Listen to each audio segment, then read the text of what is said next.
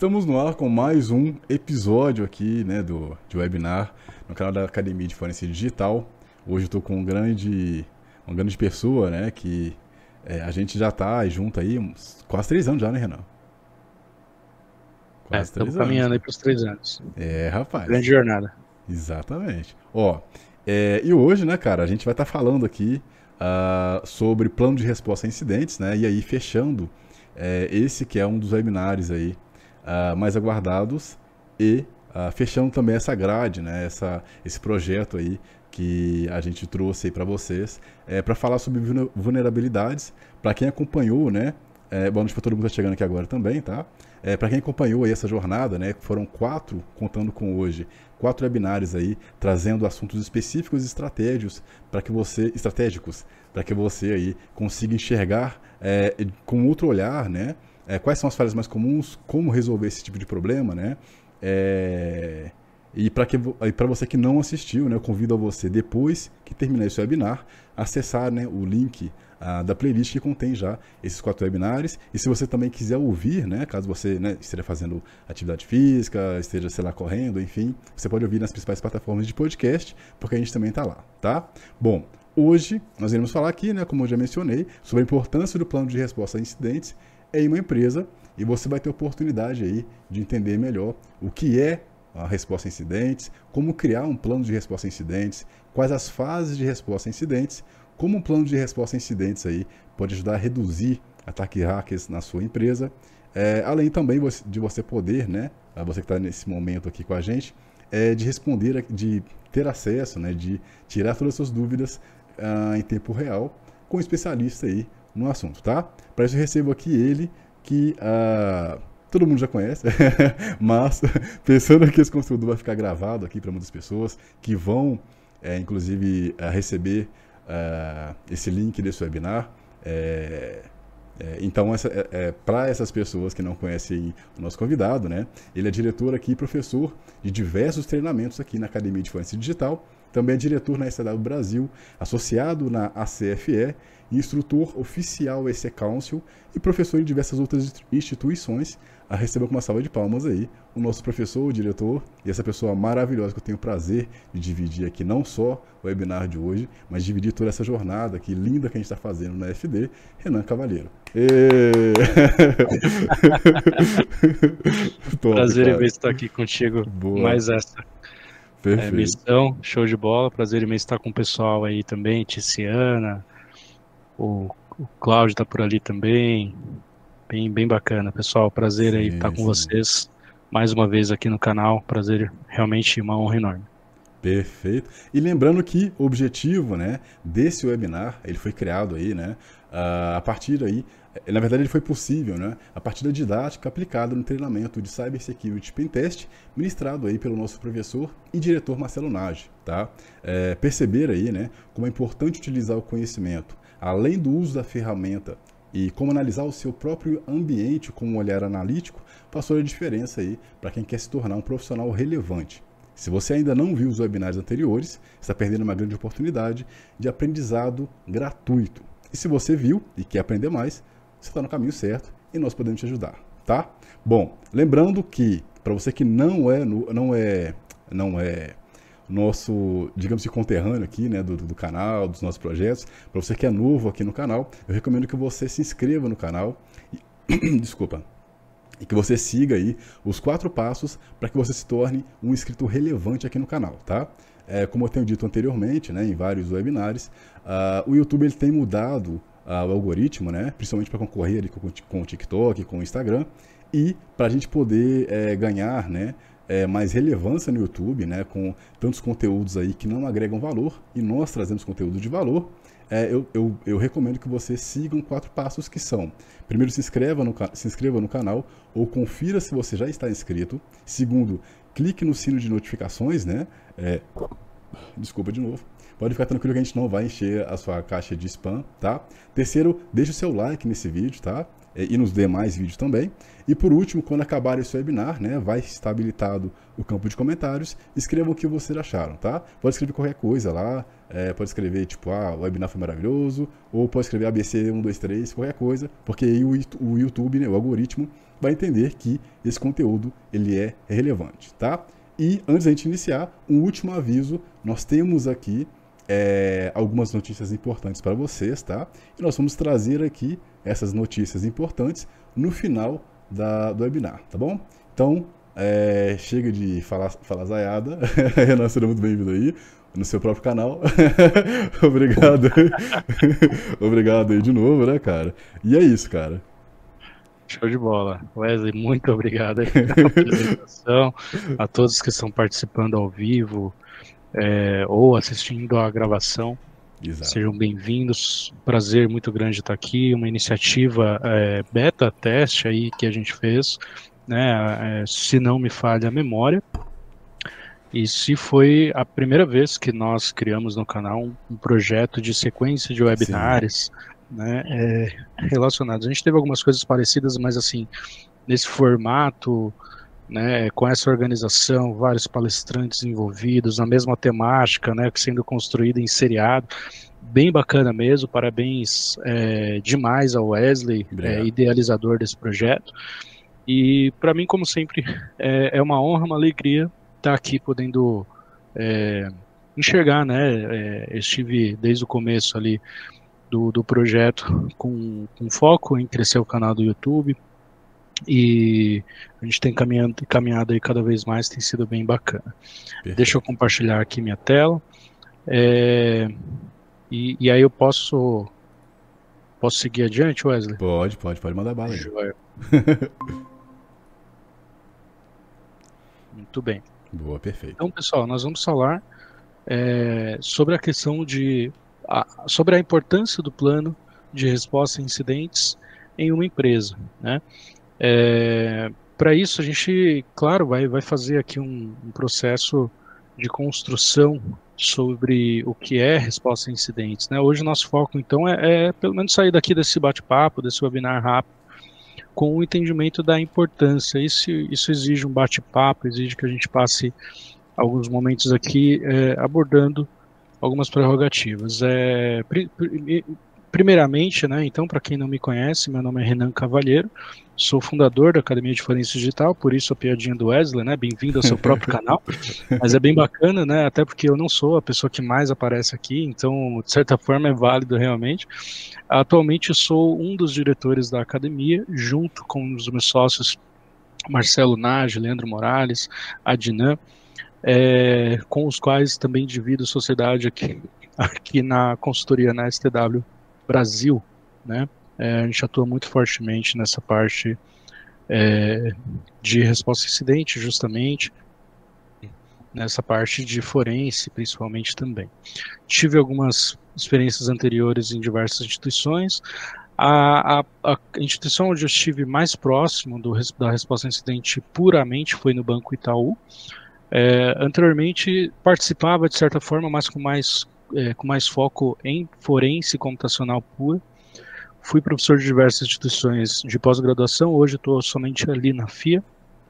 E tenho diversas certificações é, na área, tanto em forense quanto em pentest, como em resposta a incidente, que é o nosso tema hoje, né? Que no caso seria, é, falando especificamente das certificações relacionadas à resposta a incidente, seria a ECIH da, da Scalcio, né? Que é a Scalcio Certified Incident Handler, e a GCIH, né, que é, é, a equivalente da SANS, né, é GIAC Certified Incident Handler. Certificações bem bacanas aí para quem quiser se aprofundar no tema e construir um perfil mais técnico, né. Uh, então vamos lá. Nossos objetivos, efetivamente, de hoje é compreender, é, a partir do conceito inicial que é a segurança da informação, sem isso a gente não consegue definir o que é incidente, então, a partir do momento que a gente conseguir ter essa construção, podemos falar o que é um incidente de segurança da informação. Compreender conceitos de metodologias, né? afinal a gente pode entender o que é, mas não necessariamente entendermos como fazer. Né? Então vamos entender alguns, uh, alguns parâmetros, ali, algumas metodologias, e aí então com, com esses itens é, em mente a gente pode chegar à conclusão a respeito da importância do plano de resposta a incidente em uma instituição. A gente colocou ali no título a importância para dentro de uma empresa, né, mas não necessariamente no sentido de organização privada. Né? Numa empresa, no sentido de empreendimento, pode ser uma instituição pública, uma, uma ONG, uma igreja, uma empresa do ramo financeiro, né, seja lá qual for a situação, é, o raciocínio é o mesmo, né, para tempos tão complicados, para né, um momento onde ataques cibernéticos são tão frequentes, tão comuns, né? Uh, por conceito básico, então, para a gente conseguir definir o, o caminho para onde a gente está seguindo, é, precisamos falar de segurança da informação. E segurança da informação, por definição, se refere à proteção de informações e de sistema de informações. Acho que né, eu, eu, eu sou muito teórico, eu gosto muito da, da, de literatura teórica para fundamentar o entendimento das coisas, claro, né, nas nossas aulas a gente sempre traz para a prática, sempre traz para o dia a dia, mas acho muito importante a gente parar é, e fazer uma leitura como estudantes, de fato, né, é, acho que às vezes a gente começa a tanta informação, tanto curso, quanto tantos treinamentos que a gente quer mais aprender como usar a ferramenta, como apertar botão ali e colocar no currículo e bora, né? Mas olha só que legal, tenho certeza que muitos não conseguiriam definir aqui de cabeça a segurança da informação dessa forma. Já na primeira frase da, da definição do conceito, segurança da informação se refere à proteção de informações e sistemas de informação. Okay? Então isso já nos diz muita coisa, não é somente a dados, é também a sistemas que, por sua vez, conterão dados, mas não necessariamente. Né? Ou seja, é, um ataque a um sistema de informação, por exemplo, um sistema informático é, de um hospital, né, como, como inclusive ocorreu na época do. ocorre frequentemente, mas falando de um icônico, o ataque WannaCry, né, conhecido mundialmente. É, teve ali várias vítimas, dentre elas hospitais. Nós tivemos sistemas de equipamentos sendo é, né, é, atacados, comprometidos por conta desse malware. E não é nem sempre então uma situação de informação. A gente pode estar lidando com a continuidade com a operação de uma estrutura de equipamento, de um sistema e tudo mais né, é, que precisaria estar atuando, mas não está devido a uma falha no processo de segurança. Então, mesmo que a gente fale sobre segurança da informação, estamos também nos referindo à segurança de sistemas de informação, ok? E a segurança da informação ela protege ou ela visa, né, ela visa a priori proteger contra o quê? Contra acessos, uso, divulgação ruptura, modificação ou destruição não autorizados, né? É, de, é, de, de, qualquer tipo de pessoa, visando então garantir o, o, tripé da segurança da informação, que a gente já vai conceituar melhor, mas que é um tripé importantíssimo, que é a integridade, a disponibilidade e a confidencialidade da informação. A partir do momento que a gente conseguir entender esses três pilares, dali para frente tudo vai fazer mais sentido, né? Vocês vão ver que a gente vai fazer aqui um, um processo bastante, uma linha de raciocínio bastante é, fluida, para até o final a gente conseguir compreender a, a, importância do planejamento de segurança da informação. É, claro que vendo aqui pelo público, eu, eu percebo que muitos estão aqui mais para prestigiar a FD, né, para prestigiar a aula, mas percebo ali que né, o José Aurélio, o Ticiano, pessoal bastante já bem informado, mas de qualquer forma agradeço a participação de todos. É, é um conteúdo bastante introdutório para o nível da maioria ali que eu estou observando no chat, mas vamos em frente, né? Um desafio aí para a gente. É, então, a, a, por, por definição, a gente tem essa questão da segurança da informação. Né? E aí nós temos o tripé, né, a confidencialidade, a integridade e a disponibilidade. Por confidencialidade, estamos nos referindo ao princípio da segurança da informação, que visa garantir que as informações estarão disponíveis somente para indivíduos autorizados, portanto que não vai ser acessada, divulgada ou obtida, seja qual for o jeito, por indivíduos sem autorização. Ou seja, é, é, a partir daqui que a gente define a tal da invasão, né? Porque quando que ocorre uma invasão? Quando um indivíduo, sem autorização adequada, consegue acessar, divulgar ou obter, pegar, copiar, né?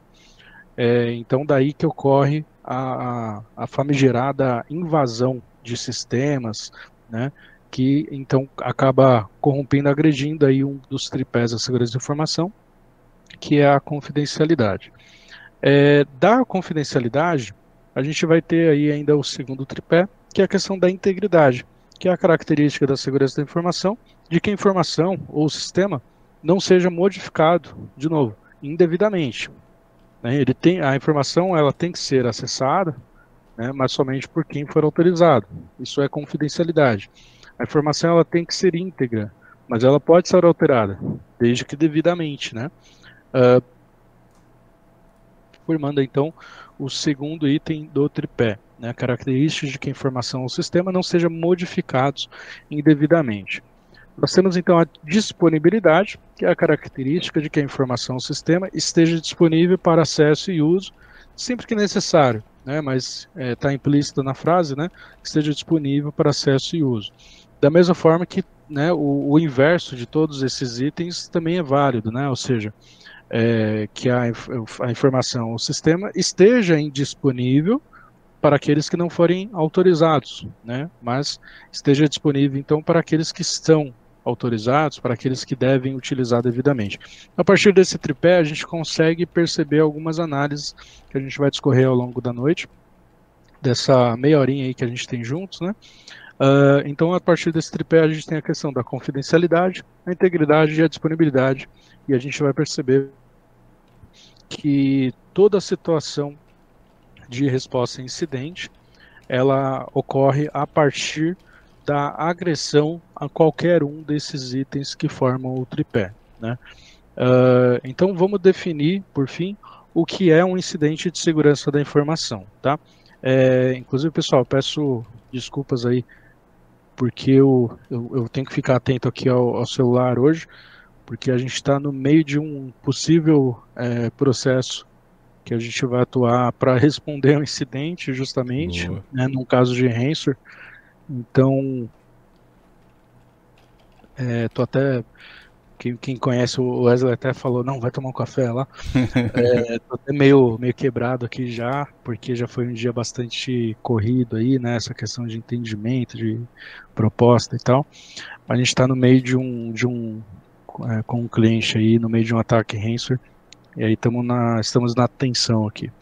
É, enfim, então a gente vai ter ali a definição né, de incidente é quando se refere né, é, a, um, a um evento adverso. Tá? É, num, num, conteúdo mais completo, com mais calma, a gente teria ainda outro slide ali para definir o que é um evento. Né? Mas em resumo aqui, um evento é qualquer coisa que aconteça né, dentro do sistema. Então, um computador que se desliga ou um computador que liga, é, um colaborador que se loga, que se desloga, um usuário que é criado no sistema, enfim, tudo isso é, são eventos e tudo bem. O problema é quando um, é um usuário que é criado indevidamente. O problema é quando é um computador que é desligado indevidamente, ou nos casos mais frequentes aí, mais aterrorizantes, né? Um computador que ele é criptografado, até aí tudo bem. Mas ele é criptografado indevidamente, né? Sem que a empresa tenha a chave, né? Conceituando então a situação de sequestro, ataque ransomware, né?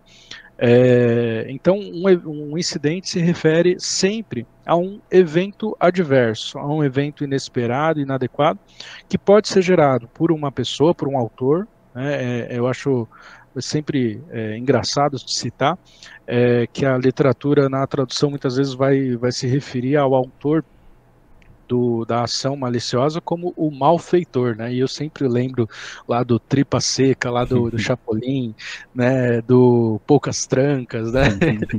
Enfim, os malfeitores ali, né? Uma, linguagem é, engraçada, assim, né? sei lá. Pelo menos para mim, eu que sou bobo, é, o Wesley ali. Mas é bem, bem interessante, né? Um evento, então, adverso, ele pode ser causado, sim, por um indivíduo, malfeitor, sim, pode mas também pode ser por um bug, por um erro, né? É, por um é, por uma questão de responsabilidade, de, de falta de cautela, né? Por exemplo.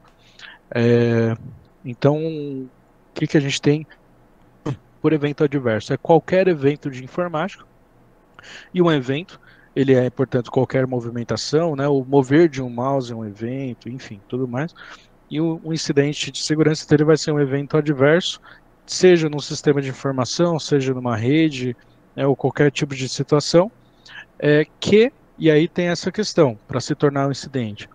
Aí a gente tem esse meio do caminho, que cause uma ameaça. Tá? Então, por definição, a gente tem essa situação entre evento, evento adverso e incidente. Tá? Sempre que for um evento é comum, né? todo dia, todo momento a gente tem eventos acontecendo. Eventos adversos podem ocorrer por algumas situações, mas nem, nem sempre serão um incidente de segurança da informação. Quando vai ser? Quando aquilo afetar de alguma forma ou causar de alguma forma é, distúrbio a um dos três pilares citados anteriormente. Né? Então, por definição, a gente vai ter um evento, por exemplo, é, mudança de permissionamento né, no nível de acesso de um usuário dentro do seu sistema. É um evento, um evento adverso, ou é um incidente? Bom, é, é um evento, com certeza, né, por ser uma, um processo ali, uma, uma situação que está ocorrendo, enfim, um evento. É, pode ser um evento adverso e pode ser um incidente. Né? Um evento adverso seria, sei lá, foi um bug ali, foi criado inadequadamente, foi gerado por um script que foi o que rodou ali inadequadamente, um bug dentro do loop do script, enfim, não sei é, mas não causou de fato um incidente. Né? Agora, é, foi isso só que causado por um malfeitor, né? foi isso só que causado por um malware, né? foi isso só que é, foi causado por imperícia, por descuido, né? causando a abertura, por exemplo, de um, de um acesso indevido. Né? Então, sempre que aquilo, aquele evento se tornar uma ameaça, e uma ameaça aos três pilares citados anteriormente. Então, nós temos a configuração, a definição de um incidente de segurança. Né? Isso não é minha opinião, isso está com base na literatura. Estou citando aí a página 88 do Cybersecurity Operations Handbook, o qual, inclusive, recomendo bastante a leitura a todos os profissionais que queiram se aprofundar nesse tema. É um livro que vai tratar ali de, de metodologia, já traz um pouco de análise de artefatos, emprestado da análise forense e tal, análise de log, enfim. Um livro bem bacana, é, a Bíblia do assunto. É, que tipos de incidentes, então, a gente vai ter uma vez que a gente compreender é, a situação do que, que é um evento, o que, que é um evento adverso, o que, que é um incidente. Então a gente vai ter basicamente qualquer perturbação a, a, ao tripé, portanto, um software malicioso, né, um malware ele vai causar o quê? Na pior das hipóteses, ele pode causar é, um problema de confidencialidade. Ele pode ser um malware que está ali interceptando conteúdo e, e, e filtrando dados, né, exportando dados para um acesso indevido. Ele pode ser um malware de destruição, um malware que vai acessar um sistema e vai tentar corromper aquele sistema para afetar o seu uso, né? E portanto vai estar tá causando então um distúrbio à questão da disponibilidade. Pode ser um malware que vai alterar ou adulterar é, informações ou dados do sistema, causando então um distúrbio, um ataque à questão do tripé ali do item da integridade. Né? É, outros exemplos, todos podem é, agredir um ou todos os itens do tripé, né, invasão, a própria paralisação de serviços em si, ela acaba, obviamente, remetendo de maneira mais direta aos ataques de negação de serviço, é claro. Estes têm a tendência mais objetiva de causar um dano ali especificamente à disponibilidade, né? É claro que ele pode levar você a um, um ataque diferente. Então, por exemplo, Um ataque DOS que ocorra no serviço de um, de um num sistema de uma empresa pode acabar derrubando o firewall, pode acabar derrubando um sistema de, de portaria ali de entrada, é, tornando aquela camada de proteção é, indisponível e deixando à mostra né, eventuais outras camadas ali por trás. É um exemplo de situação. Né? É, uso inadequado, também, como sempre, o uso inadequado ele vai, vai, é, vai remeter mais à irresponsabilidade, vai remeter mais ao uso indevido mesmo, né? É, mas ainda pode ser um incidente de segurança. A espionagem, obviamente, enfim, todas as variações são exemplos bastante comuns. É, e todos esses, esses camaradas aí, eles acontecem né, de determinada maneira, né? Qual é o meio em que um incidente ele ocorre, né? Se ele não é um evento né, adequado, se ele não foi previsto de se acontecer, por que ele aconteceu? Né? É, e partindo do princípio do tipo de, de, evento adverso, do tipo de incidente de segurança da informação, que é uh, executado por um malfeitor, por uma pessoa mal intencionada. Essa pessoa ela vai é, buscar explorar vulnerabilidades. A gente vai ter vulnerabilidades é, tanto em sistema quanto em processos, quanto em pessoas, né? É pessoa, tecnologia e processos, né? Uh, basicamente.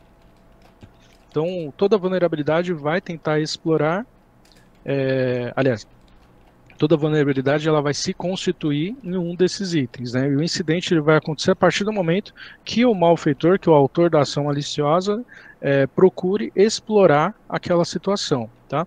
É, independente aí, é, tem, tem várias situações que podem acontecer, é, a tentativa, dependendo da situação, ela já pode ser tratada como um incidente. Afinal, por definição, não sei se vocês lembram, voltando lá atrás no slide, a gente definiu que o incidente, ele se trata de um evento adverso que ameace tá, o, os itens dos pilares da segurança da informação. Então, não necessariamente só há um incidente quando de fato vazou o dado, quando de fato invadiu o dado, o, o sistema, etc. Então, por, por definição, a partir da literatura que a gente está considerando, a gente tem a situação da, da do colocar-se em, em situação de ameaça. Né, já é suficiente. É isso num, numa analogia ao, ao mundo é, vamos dizer assim, mais material, né? É, seria equivalente a um, um, ataque terrorista. Só é um ataque terrorista quando a bomba explode, né?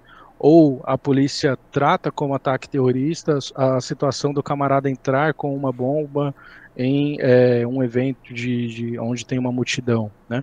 O simples fato daquela bomba ter chegado até ali, daquele indivíduo ter conseguido chegar até ali, nesse nosso exemplo, né, bate na maneira aí três vezes que não aconteça, enfim, é, mas é, é, o simples fato dessa situação ser uma situação de ameaça que, que colocou em risco não aconteceu, né? No nosso exemplo não aconteceu, mas ainda assim tratou-se de um incidente. Ele conseguiu fazer ali alguns avanços.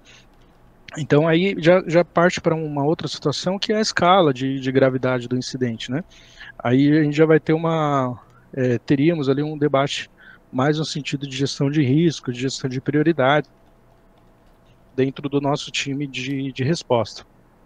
É, a gente costuma falar no, nos treinamentos de, de, resposta a incidente a questão de que é, a partir do momento que a gente define né, que um incidente se trata de um evento adverso que apenas ameace começa a ter várias situações de incidentes e você fala, bom, meu time aqui são três pessoas, a gente vai fazer o quê? É, cada uma trabalha 24 horas por dia? Não sei, não, não dá, não cabe né, o tratamento de todos. Então, sempre vai ter, enfim, eu viajei completamente, saí do slide, mas é, sempre vai ter ali a questão de gestão de prioridades. Né? Existem incidentes e incidentes. Alguns você vai poder tratar diretamente com a equipe de suporte técnico, um, um acesso mais massivo, mais rápido, né, é, mediante SLA, abertura de ticket, etc. Outros você já vai poder vai precisar tratar talvez uma equipe de SOC, né, um, um primeiro nível da equipe de SOC, etc.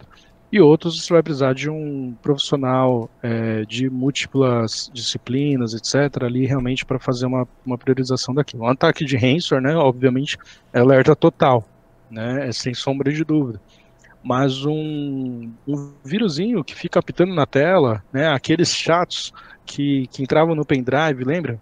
Uhum. E era, né, ele não fazia nada, ele entrava no pendrive, ficava apitando uma janelinha às vezes, né? É, ficava só enchendo o saco, mas ele se proliferava, né? Então ele tinha essa característica ali de, de worm, né? Onde ele vai, enfim, aí a gente vai ter o Kaique é, provavelmente falou disso, é, essa questão de tipos de malwares, né, e tudo mais, onde você vai ter cada um uma característica ali implementada. Então, basicamente, o incidente ele ocorre quando um autor ele explora e explora uma vulnerabilidade que existia. Né? Então a gente percebe que só há incidente quando a gente deixa de ter uma, um cuidado adequado, uma responsabilidade na questão da prevenção. Né? É por isso, perceba o nível que eu estou aqui ainda na. A gente nem vai entrar tanto no técnico, afinal aqui a gente está para falar sobre qual é a importância da, do plano de resposta a incidente e não dizer como executar um, um plano de resposta a incidente, né? É, mas a gente está aqui né, nas palavras apenas, né? Então, a questão de, de, prevenção, né, ela vai se dar justamente por isso, por causa da, da fórmula, da matemática com que um incidente ocorre. O incidente ele vai acontecer a partir de que uma pessoa mal intencionada consegue identificar uma vulnerabilidade no seu processo, nas suas pessoas, na sua equipe, né, ou nos seus sistemas. E a partir do momento que ele se dispõe a explorar aquilo, você já tem um incidente, já é uma ameaça. Né? Então, o scan que ele vai fazer para fazer uma verificação é, dos sistemas, é, a abordagem né, uma pessoa, é, o, entendimento inadequado e indevido que ele teve ao, à análise dos seus processos e tudo mais, já começa a se formar ali uma situação de um incidente. E quando ele, enfim, consegue explorar essa vulnerabilidade, você tem o incidente formado. E aí a, a gravidade do incidente vai variar, mas, então, enfim, voltando aqui, o que são vulnerabilidades? Né? Essas que dão é, abertura, né, que dão as boas-vindas aos incidentes. Vulnerabilidades são falhas ou fraquezas que podem permitir danos a um sistema de informação quando explorado por uma pessoa mal intencionada é, ou desleixada, também pode acontecer, tá? Aqui a gente está, obviamente que na toda a literatura eles vão tratar mais essa questão, que acaba sendo mais séria, que acaba sendo mais tratável, né? A questão do, do malfeitor mesmo, né? Uma vulnerabilidade, é, ela acontece quando ela pode ser explorada, ok? Mas é, também pode ser simplesmente uma pessoa que pega e tira foto do, do Borge, da, da lousa, que tira foto da, de uma planilha, manda por WhatsApp e sem querer manda no grupo errado. Né? Por exemplo, é, era para mandar para o chefe, o chefe chama Wesley e com Y e manda para o Wesley com I, sei lá. Não sei se tem Wesley. Tem. Enfim, manda pro, é, aí pesquisa Wesley Rodrigo, aí vai pesquisar por Rodrigo, cai no Rodrigo mesmo, não no Wesley Rodrigo. E tá ali um vazamento que, que aconteceu. É, ah, não, mas ela apagou rapidamente. Cara, de repente esse camarada tá usando o GB WhatsApp ali é. e ele consegue enxergar as coisas que você apagou. Enfim, você teve um vazamento, teve um incidente, mas não porque teve um malfeitor. Teve uma pessoa desleixada ali que vacilou. Né? E vacilou por quê? Porque tem um processo inadequado que permitiu que ela quisesse usar o WhatsApp para compartilhar uma informação confidencial. Então a gente tem um problema aonde? É, é na pessoa que errou? Sim, não, não, vou defender. Mas temos um problema no processo, né? Por isso então que a gente fala tanto de prevenção. É... Isso no raciocínio ainda de, de construir o nosso objetivo final, que é entender a importância do plano de, de resposta a incidente. Então, essa é a melhor definição de vulnerabilidade, é uma falha, uma fraqueza em um sistema de informação. Eu acrescento ainda a essa definição não somente ao sistema, acrescento ao processo e acrescento às pessoas, né? Ou seja, você tem uma vulnerabilidade quando você não contrata adequadamente um time, é, fazendo um background check, uma análise de antecedentes criminais, por exemplo, né? Então, por exemplo, você tem uma situação do camarada que foi demitido, você está contratando uma pessoa e de repente essa pessoa foi demitida por justa causa da empresa anterior, por fraude, né? É, depois ela foi é, aberto um BO contra ela, tem um processo criminal contra ela, porque ela, sei lá, praticava golpes na internet. é, roubou equipamento da empresa, e aí você não faz essa verificação de antecedentes e você traz essa pessoa para dentro de casa, né? E né, não estou aqui para discutir a questão filosófica, a questão de é, psicológica e tudo mais, né? Todo mundo tem direito a segundas, terceiras, quartas quintas e vigésimas chances, é, mas não é para isso que eu estou aqui. A questão é, é você fazer uma contratação sem saber dos riscos, tá? Esse é o problema. Né? Você tem todo o direito de contratar uma pessoa com antecedência histórico que você quiser, desde que você saiba o risco que você está assumindo, né? E você tenha controle sobre isso. É uma decisão que é particular do indivíduo empresa para definir o que é o, é, o quanto né, de risco ela quer assumir ou não. A gente assume riscos todos os dias.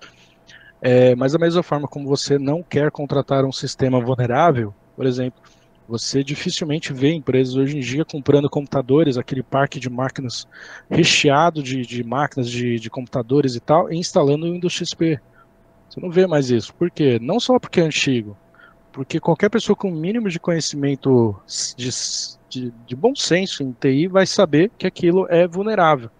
Né? Então, assim como você não quer contratar sistemas vulneráveis, você não quer contratar ou efetivar processos vulneráveis, ou seja, se o seu processo é enviar a planilha de vendas no final do dia por WhatsApp para o seu gerente, né, você tem um processo inadequado. dificilmente este processo que eu acabo de mencionar, ele está formalizado. Geralmente, se isso acontece, ele acontece porque foi feito de maneira temporária, de maneira improvisada, né? Mas dificilmente você tem a, a decisão de não, esse vai ser o nosso processo. Olha que processo bacana. Pelo menos não se for uma pessoa com abordagem de segurança da informação, ela jamais vai fazer esse tipo de, de estruturação. E pessoas, né? É, a questão de, de pessoas é importantíssima para a questão é, de, de criar uma situação de vulnerabilidade. Você pode ter os melhores sistemas, você pode ter os melhores processos, mas se você tiver né, é, dormindo ao seu lado uma pessoa mal intencionada, certamente você vai gerar sim uma vulnerabilidade, porque você tem ali um cavalo de Troia, né, de certa forma, e vai gerar um incidente de segurança da informação a partir do momento que essa pessoa mal intencionada executar ali o, o que se passar pela sua cabeça. A gente vai falar do, da questão de profiling do fraudador, né, e por fraudador, é, obviamente que a gente inclui os atacantes, os cybercriminosos, né, então, essa questão também de pessoas. Tá? Então, é, seria aí a definição do que são vulnerabilidades. E, se, então, incidentes, ele se dá quando a gente tem uma vulnerabilidade que é efetivamente explorada. Alguns exemplos, mau gerenciamento de senhas, né? Então, é, a gente acaba falando muito dessa, dessa situação quando a gente tem esses bate-papos de segurança é, para pessoas físicas, né?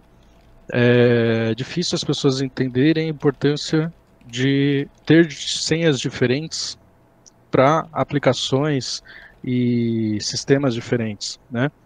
Então, o que acontece? Você colocou ali o, o seu usuário, sua senha no Trello, por exemplo, tá? Não sei se estou é, é, dando exemplo apenas, tá? Se alguém da empresa Trello estiver assistindo, não se sinta é, prejudicado, é só um exemplo fictício. é, então, nós temos ali, por exemplo, uma empresa que usa Trello, ou uma pessoa que usa Trello, e aí ela vai lá e. Vamos, vamos, vamos falar de um uso pessoal, tá? individual do Trello.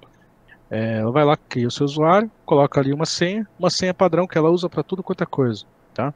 E uma senha complexa, tá? É, sei lá, jogo da velha, cifrão, porcentagem, reticências, uma frase complexa, enfim, ela fez a lição de casa ali, bateu no peito, a minha senha é complexa, essa ninguém descobre. Né? Ela fica vendo aquelas tabelinhas de quanto tempo leva-se para um sistema de brute force com GPU quebrar uma senha tão complexa quanto aquela, ela fica tranquila. Né? Mas o que acontece? O banco de dados lá da empresa, do aplicativo no qual ela cadastrou, sofre um ataque e isso eventualmente vai acontecer. E essa, essa base de dados com usuários e senhas, de repente, cai na mão de é, pessoas mal intencionadas nada acontece ao Trello dessa pessoa, a priori. Talvez aconteça, aconteça, mas ela não viu. De repente rolou uns acessos, uma pessoa, algum pessoal dando uma espionadinha ali, mas nada de útil, nada de relevante, os caras passam batido. Beleza. O problema é, essa pessoa está lá no LinkedIn, ela trabalha para Wesley Rodrigues SA. Né? e tá lá no LinkedIn. Então essa pessoa que viu o usuário dela faz um profile ali, vê as redes sociais, vê onde ela trabalha, onde estuda e tal, e percebe, ela trabalha em tal empresa. É, vamos, vamos, dar uma olhada então aqui, qual que é o webmail do, do Wesley Rodrigues SA? Né? É, é arroba wesleyrodrigo.com.br. Ah, beleza. Deixa eu pegar aqui como que são os e-mails dessa empresa. É, vamos, vamos dizer que o nome da pessoa é o próprio Wesley. e o e-mail da, da, da, geral dessa empresa é o primeiro nome apenas, arroba nome da empresa, certo?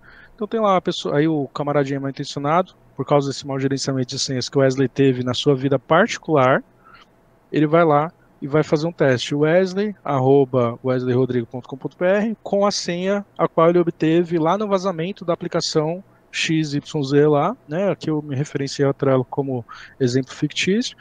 E de repente a senha entra. Por quê? Porque esse camaradinha, ele usa essa mesma senha em tudo quanto é coisa que ele faz na vida, dentro e fora do, da sua vida pessoal, dentro e fora da empresa?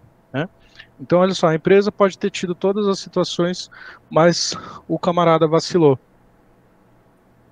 é, e acabou gerando um incidente, um acesso à sua caixa de e-mails. E aí, o que, que tem lá de bom na caixa de e-mail? Pode ter dados de cliente, tem acesso, daí vai, vai do, do que o cara quiser explorar, né? Ele pode explorar a, a pessoa né, ali e tentar enviar um e-mail para alguém determinando o pagamento de alguma coisa. Ele pode ficar ali capturando boletos eventualmente que chegam para o Wesley pagar para ele alterar. Ele pode pegar toda a base de e-mails e filtrar para ter ali um, um maior tempo, inclusive, ou querer vazar, enfim. Aí é a criatividade dele que determina, né? Uh, temos a questão de confiança, é, ali que o usuário vai inserir os dados previstos. É, é um problema mais de, de, de, bug, um problema mais de sistema mesmo, que causa vulnerabilidade de, de exploração de buffer overflow, né? Ou seja, você tem um sistema cujo formulário pede lá nome, né? mas o desenvolvedor, na hora de configurar aquela aquele campo de nome, não soube fazer um tratamento adequado e acaba inserindo ali o, o fraudador na hora de fazer um teste no sistema para ver se consegue entrar. Ele vai lá e insere um nome de 300 caracteres, por exemplo, para ver o comportamento do sistema. E de repente aquele sistema tem um comportamento inadequado e ele começa a trabalhar ali em cima, né, com, e aí vai longe as técnicas.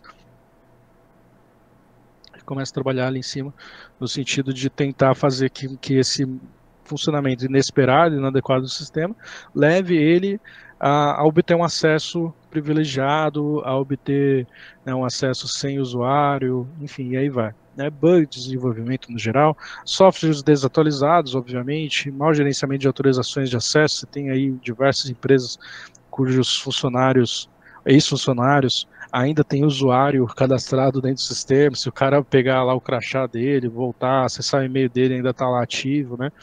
enfim, a, e às vezes as empresas fazem a lição de casa básica, né? Porque não tem um departamento de segurança, né? Isso, é, esse exemplo ocorre muito quando você tem um departamento de TI que é sobrecarregado. É, o funcionário sai, daí o TI recebe ali uma comunicação a desativar o e-mail de fulano. O TI vai lá e desativa o e-mail de fulano. Mas fulano usava um CRM, por exemplo, onde tem toda a base de clientes. O fulano usava um sistema de contabilidade online né, e o usuário dele permanece ativo, porque o TI de repente nem soube que existia aquele sistema, né, e isso pode acontecer de diversas maneiras. Então, alguns exemplos de, de vulnerabilidades.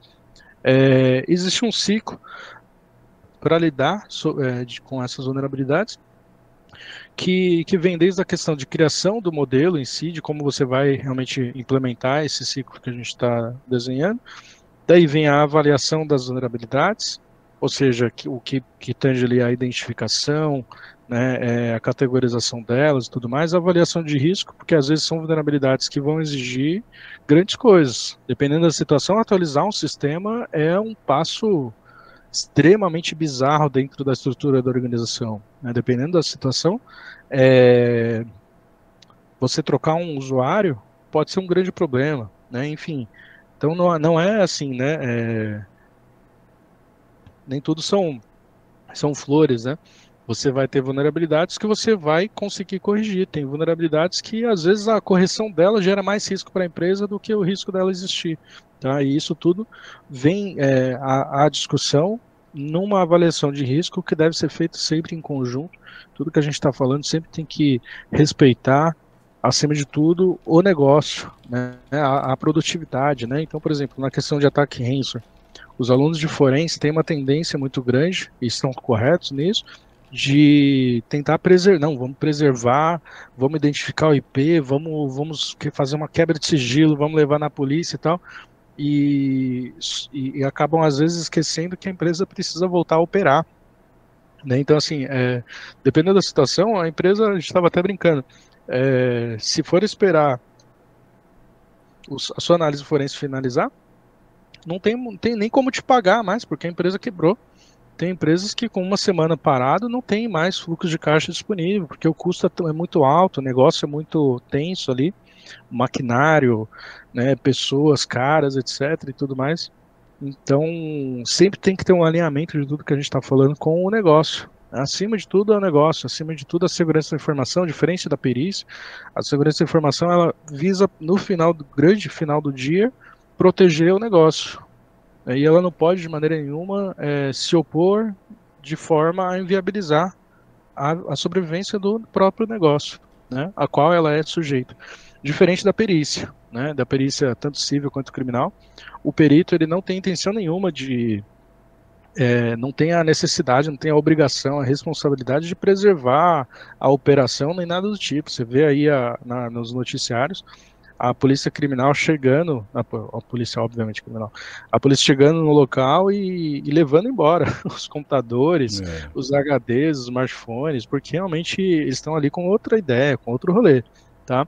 É, mas a segurança da informação não, né? A segurança da informação ela tem que se submeter ao negócio e fazer, né, o seu sua segunda-feira, sua terça-feira de manhã, sua quarta-feira de manhã, todos os seus dias de existência são para fazer o negócio funcionar. E a avaliação de risco vem, então, de uma maneira extremamente alinhada ao negócio é, e serão remediadas, serão enviadas para a próxima etapa as vulnerabilidades cuja avaliação de risco determinou que são prioridades, são importantes e, e que fazem sentido remediar, né, que, é, que, que vamos, assumir ali o risco de dar manutenção para não assumir o risco da vulnerabilidade, tudo bem. Mas o inverso também pode ocorrer. Vão ter vulnerabilidades que a gente vai preferir deixar existindo para não é, atrapalhar o risco do negócio. Tá? Faz parte. Aqui na FD a gente toma decisões como essa todos os dias. Um, um negócio extremamente pequeno como o nosso, né? com uma equipe pequena e tal. E ainda assim a gente já percebe é, essas decisões de negócio acontecendo. A remediação, então, vem no sentido de dar remédio, né, de curar de, de resolver. Né? A partir do momento que você resolve, então vamos para a verificação, ou seja, realmente resolveu, né, volta para a análise de vulnerabilidade, percebe ele realmente é, fez sentido, funciona, não só resolveu a vulnerabilidade, criou outra, né, ao corrigir essa, gerou um outro problema, é. o processo ainda funciona, o negócio ainda funciona, opa, verificamos, ok, monitoremos, vamos verificar se realmente está tudo certo. E agora? Agora voltamos para o modelo, verifica se o modelo ainda funciona, analisa vulnerabilidades e todos os dias tem alguém ali, dependendo do tamanho do negócio, que fica preocupado sobre as vulnerabilidades da empresa. Né? É... Vamos para os principais ataques, né? ou seja, é, os camaradas que vão explorar essas vulnerabilidades. Né? Então, é, ataques de, de malware, ataques de página falsa. Página falsa ela vai, vai explorar uma vulnerabilidade da falta de monitoramento da marca da empresa, vai explorar uma vulnerabilidade de recebimento de e-mails é, spam né, dentro da, da caixa de e-mail do, dos profissionais, vai explorar uma vulnerabilidade de, é, de falta de conscientização da, das pessoas, dos colaboradores, dos clientes também, né, e tudo mais é, a invasão, o insider, né, que é esse camarada que está mais lá dentro mesmo, né, e aproveitando já entrando nesse tópico, é, caminhando aí já para nossa é, segunda parte aí, caminhando para o nosso fechamento, logo mais, é, nós temos a situação de fraudes internas, né, que serão, é, eu acho muito engraçado como eu, eu tive a oportunidade de ter uma carreira inteira dentro de forense, atuando dentro de investigação computacionalmente, é, de fraudes. É, tive a oportunidade de estar dentro do departamento de segurança da informação pura dentro ali, é, ainda responsável pela parte de forense, mas dentro do research, dentro da segurança da informação. Então tive a oportunidade de perceber a, o relacionamento das coisas. E é muito interessante que para a maioria das empresas, é, a questão da fraude interna nem sempre é vista, dificilmente ela é vista como um incidente de segurança da informação. Né? É, porém, a gente tem aí é, diversas situações de exploração de vulnerabilidades de processos, de pessoas, de sistemas, é, que ocasionam a fraude interna. Né? Então, você tem ali sim uma responsabilidade do setor da, da, segurança da informação e, portanto, uma responsabilidade do CSEARCH, do Departamento de Resposta a Incidente. Dentro dele, o momento de se falar de forense, a gente vai falar de metodologia daqui a pouco, é, no sentido de preservar também as máquinas, os smartphones, os computadores, os e-mails, os sistemas de eventualmente colaboradores, fornecedores, parceiros, etc., que né, é, conduzam, efetuem ali, tenham ali uma conduta inadequada, né? É, um exemplo de alguns tipos de fraudes, a gente pegou ali a árvore da fraude publicada pela Imped, é, a gente tem corrupção, tem demonstrações fraudulentas, né? Corrupção, então, a questão de conflito de interesse. Quando uma pessoa, na verdade, ela é, tem um interesse escuso ali, por exemplo, na contratação de determinado fornecedor, né, isso a gente vê o tempo inteiro, infelizmente, na política. Né?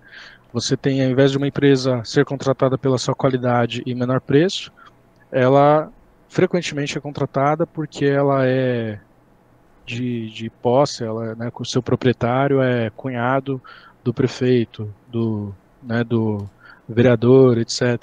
Então é, é complicado.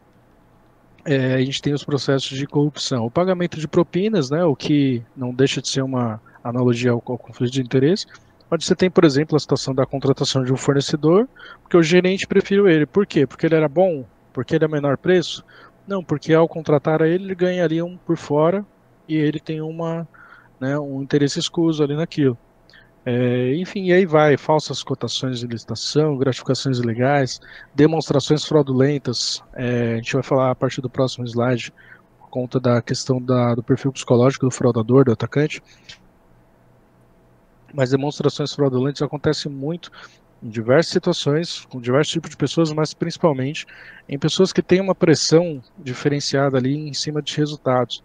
Então você tem, às vezes, por exemplo, uma omissão dos gastos, o que aumenta a sensação de lucro, ou você tem um aumento dos lucros, né? É, ali, enfim, uma alteração de resultados. Você percebe que tudo que a gente está falando, de certa forma, direta e indiretamente, é, aflige ali os pilares né, que a gente mencionou desde o começo, da confidencialidade, da integridade, da disponibilidade de sistemas. Então, todos esses processos sempre vão ser um incidente de segurança da informação, porque estão sempre é, causando um transtorno ali a esses sistemas ou a esses dados. Né? Então, por exemplo, a, a, omissão de gastos, ela pode vir ali decorrente de uma alteração inadequada, né? É uma falsificação de dados, certamente, diretamente relacionada.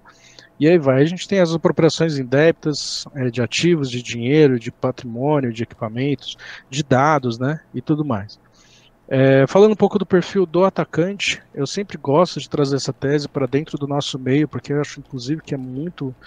É, na verdade, na verdade, inclusive, eu nunca vi numa palestra de segurança da informação ou de, de perícia é, os meus colegas trazerem esse tipo de assunto é, para identificar a questão do perfil, da, o que leva uma, uma pessoa a realizar a fraude, e a fraude, como a gente já conceituou, né, o, um ataque cibernético ou uma fraude interna e tudo mais. É, a gente tem uma teoria muito antiga, desde 1960, que é o triângulo da fraude, que foi complementado pelo meu grande amigo Renato Santos em sua tese de doutorado. Ele trouxe o conceito do pentágono da fraude. O triângulo, ele relacionava esses três primeiros itens aqui de cima, oportunidade, racionalização e pressão.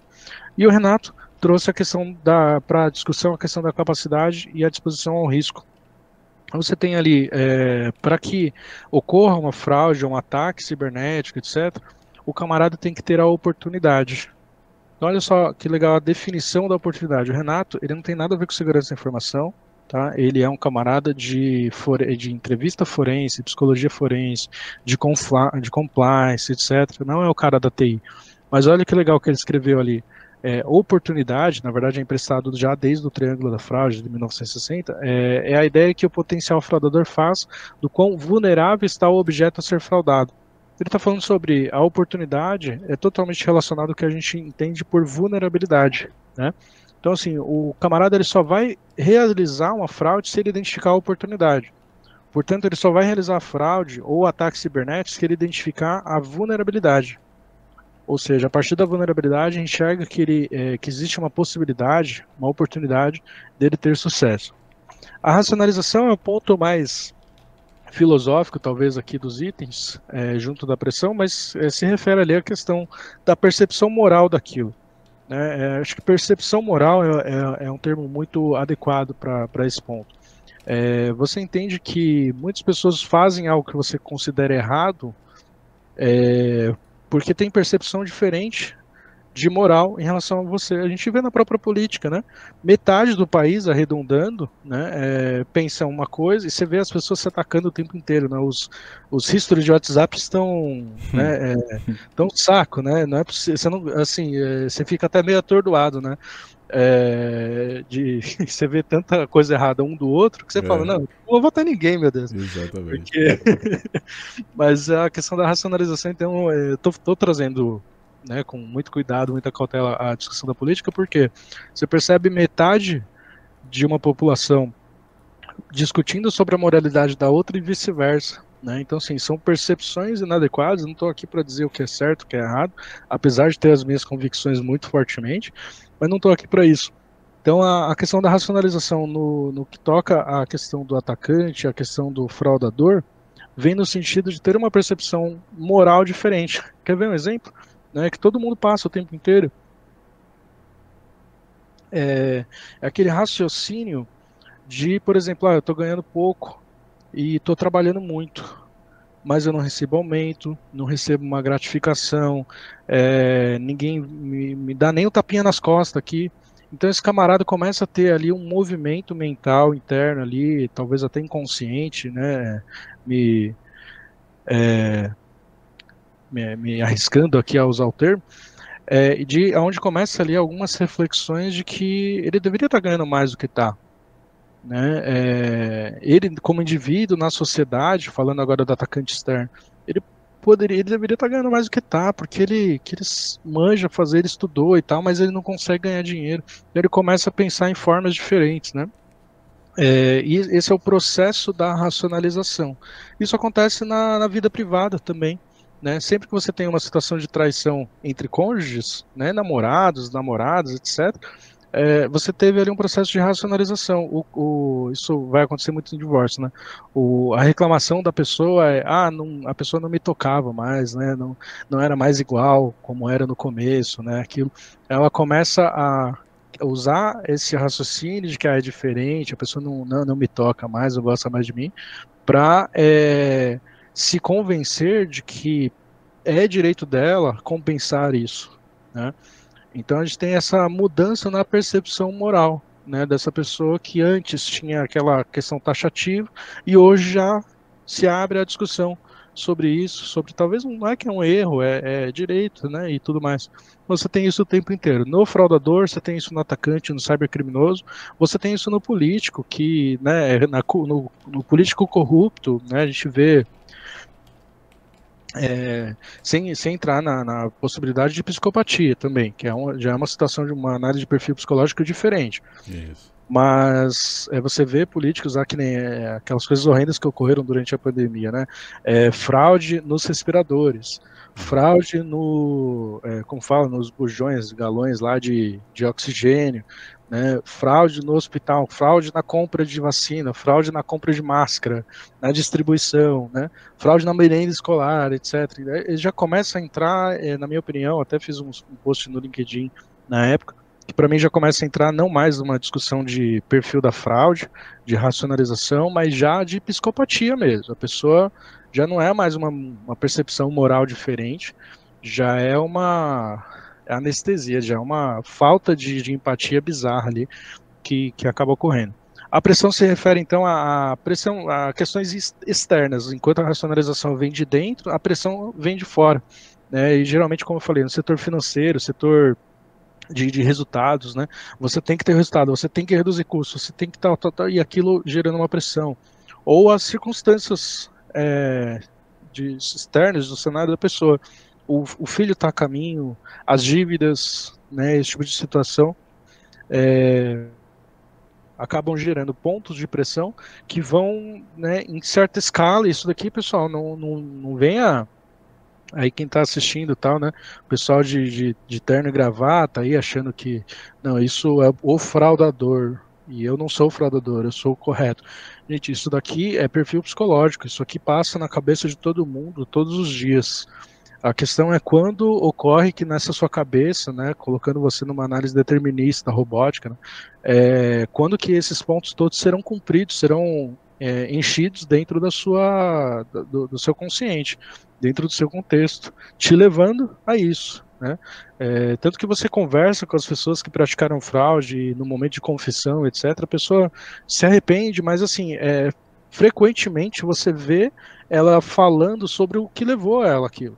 Né? É, ah, mas foi por causa, né? Mas porque o momento que eu estou passando, porque isso, porque aquilo. Então a gente sempre vê pessoas normais, né? Tanto que é, em mais de 10 anos. Mais de 10 anos investigando fraude, a gente já viu de tudo. Né? É, de pessoas que já não tinham confiança nenhuma e, e, executaram uma fraude, mas principalmente das pessoas que eram do ciclo de confiança da empresa. É, no meu caso, falando do mundo corporativo, mas você pode pegar um policial para contar as histórias dele. Você vai ver que quantas atrocidades ocorrem é, entre pessoas de extrema confiança, de extrema abertura, disponibilidade e tal. É, então isso daqui não me venha com, com como fala, é, arrogância, enfim, demagogia, né? Isso daqui é um perfil psicológico, é, é, é, humano, universal, né? A questão da pressão coloca qualquer pessoa a, a uma situação diferente de raciocínio tá? É, isso vai depender, né, do, do, seu contexto e tudo mais. Mas dependendo da sua situação de pressão, isso vai rolar. Você tem aí aqueles filmes, me, me atrevendo aqui um pouco a sair um pouco do, do tema, mas é, acho que era era Cubo, aquele filme que, que era pessoa, as pessoas iam para meio que uma prisão assim, que é, é, é o, o é o, o poço. É, o poço, exato. Você pega ali pessoas, né, é, que chegam de um jeito e aquilo vai transformando elas. Por quê? Sim. Por conta de uma necessidade externa, fome, né, o senso de justiça e injustiça, aquilo que a, o cara é, chega achando né, uma percepção moral, vai sendo modificada por fatores externos, né, que causam mudança também nos fatores internos e vice-versa, né, então é muito complicado. É, Dr. Renato acrescenta ainda a disposição ao risco e a capacidade né? Porque no final das contas, não adianta ter a vulnerabilidade no sistema, o cara ter a oportunidade de fazer, o cara ter toda a racionalização de que ele merece, que está tudo errado, o mundo está contra ele e tudo mais. Ele tem a necessidade, a pressão externa, o ambiente inteiro forçando ele a fazer aquilo, mas ele é o tal do bundão. Não, não, não, não vai fazer porque tem medo, né? não vai fazer porque não tem coragem não tem e, e agora falando de maneira mais profissional, não tem disposição ao risco. A sua disposição ao risco é baixa. O seu apetite ao risco é baixo, né? Ele não vai fazer por uma análise de risco. E tudo bem, tá? Tanto que se pergunta para as pessoas, né, é, é, ah, por que você trabalha tanto? Ah, porque eu quero ganhar dinheiro. Ah, então por que você não rouba? Boa. Faz essas perguntas de vez em quando para algumas pessoas certinhas que você vai ter diversos tipos de respostas, né? A maioria vai dizer, ah, porque é errado. Aí você pode, pode mexer ir mexendo com as coisas, né? É, é um exercício filosófico, né? Mas cuidado é, pra porrada, né? É, também, também. É, ah, mas isso é porque, porque eu não quero ser preso. Então você percebe que, opa, peraí, talvez não é porque é errado. Não é porque você está prejudicando alguém, é porque podem descobrir. Então talvez não seja uma questão de racionalização, é, ou de oportunidade. Pode ser uma questão de disposição ao risco, né? E a capacidade, realmente, é, você pode ter um sistema vulnerável com uma falha dentro do banco de dados SQL, é, for uma pessoa ali do setor financeiro que percebeu isso, é, porque ouviu uma conversa, ela acha que precisa, ela, ela tem dívidas, ela precisa, ela tem coragem, mas ela não sabe como operar um banco de dados. Ela não sabe como executar um ataque via web, então ela não vai fazer por quê? Porque ela não sabe fazer. Mas se ela soubesse, ela executava, né? É, então tudo isso faz parte do. Né, acabei demorando demais aqui, Não, mas faz parte da questão do, do profile, do entendimento do atacante, seja ele um, uma pessoa é, de dentro da organização ou de fora da organização, atacante externo. Né? E quando a gente fala de hackers e tudo mais, eu, eu fico triste que as pessoas acabam é, generalizando demais esse termo, né? Então, por exemplo, é, às vezes o, o, cara identificou uma falha de processo. Ele não é um hacker no sentido estrito da palavra, o sentido original, né? Lá do, do Kevin Matnick, né? Os conceitos iniciais do uso do termo hacker. Às vezes é um cara que sim, ele é especialista, ele é um rato ali, né, um gênio ali da situação, porque ele identificou uma falha num processo específico ele consegue explorar, mas não necessariamente é um grande desenvolvedor, etc. É, e tanto essa questão da fraude quanto do, dos ataques efetivamente puramente tecnológicos é, ocasionam a situação de você ter vulnerabilidade de pessoas, sistemas é, e de processos. Né? E para isso a gente tem então as metodologias de resposta a incidentes, são várias, eu estou me referenciando aqui com o NIST, mas são, são várias aí, cada instituição, pessoa. É, vai usar uma ou, ou várias aí para constituir o seu entendimento. É, mas basicamente, aí, respondendo a pergunta da importância, né? Basicamente é você estar preparado e você saber o que fazer numa situação de incidente, em especial dos incidentes graves, né? Então, sempre que a gente fala de incidente de segurança da informação e resposta a incidentes, tem uma analogia muito clássica com o incêndio. Não adianta de jeito nenhum é, você ter uma situação onde uma empresa com diversos funcionários, etc., num prédio, e aí ocorre uma situação né, de, de incêndio, alguma coisa assim, e aí agora você vai decidir como você vai responder aquilo. Né? Aí, não, pessoal, está tendo incêndio, então vamos todos para a sala de reunião para a gente ver o que melhor fazer. Né? Ou, ou ainda, né?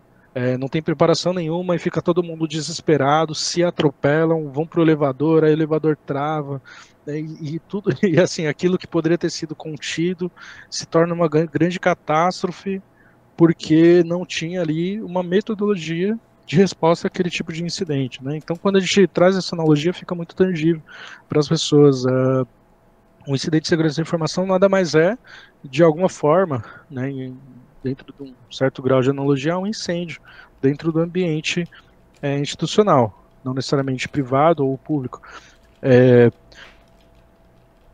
então, quando você tem um ransomware, fica muito claro isso, mas é um malware, um ataque, um vazamento de dados, etc. Você estar preparado para responder aquilo e ter as pessoas preparadas para responder aquilo de maneira organizada tende a certamente você conter aquilo mais adequadamente, você conseguir reagir adequadamente aquilo, né?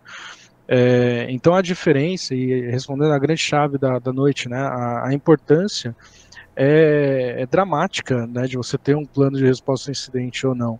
A, a importância para você evitar uma catástrofe, daquilo que poderia ser um simples, é, um pequeno incidente que poderia ter sido contido com um extintor devidamente preparado no local certo, com a devida é, com um devido ponto de pressão, né, enfim, dentro da garantia e tudo mais, com na, nas mãos de uma pessoa que sabia operá-lo, basicamente, e, e, pronto, aquele aquela tomada ali que deu um pequeno curto, né, próximo ao tapete, poderia, pronto, acabou, né, vamos arrumar e tal, tá tudo bem. Não vira um incêndio de, de uma semana, né, dentro, né, que nem aqui, a gente teve uma, uma, uma tristeza como essa mais recentemente, né, e o incêndio demorou, é, se não me engano, foi cinco dias, né, no, no prédio aqui próximo à, à empresa, inclusive, é, porque teve ali uma situação numa é, numa, numa empresa, uma, uma, espécie de fábrica. E, cara, quando pega fogo mesmo na, na, estruturalmente ali no prédio, né, o negócio é complicadíssimo. Uh, então, você ter uma metodologia, um, não só, aliás, você ter um plano que aplica uma metodologia de resposta a incidente, ele é, é, é algo crucial para evitar situações extremamente dramáticas na situação. Tá? Então, a gente tem diversas metodologias que, em resumo, são todas variações é, a partir ou, que chegaram nesta que a gente está falando aqui a partir da referência ali do National Institute of Standard Technology, que é o NIST, é 80001R2.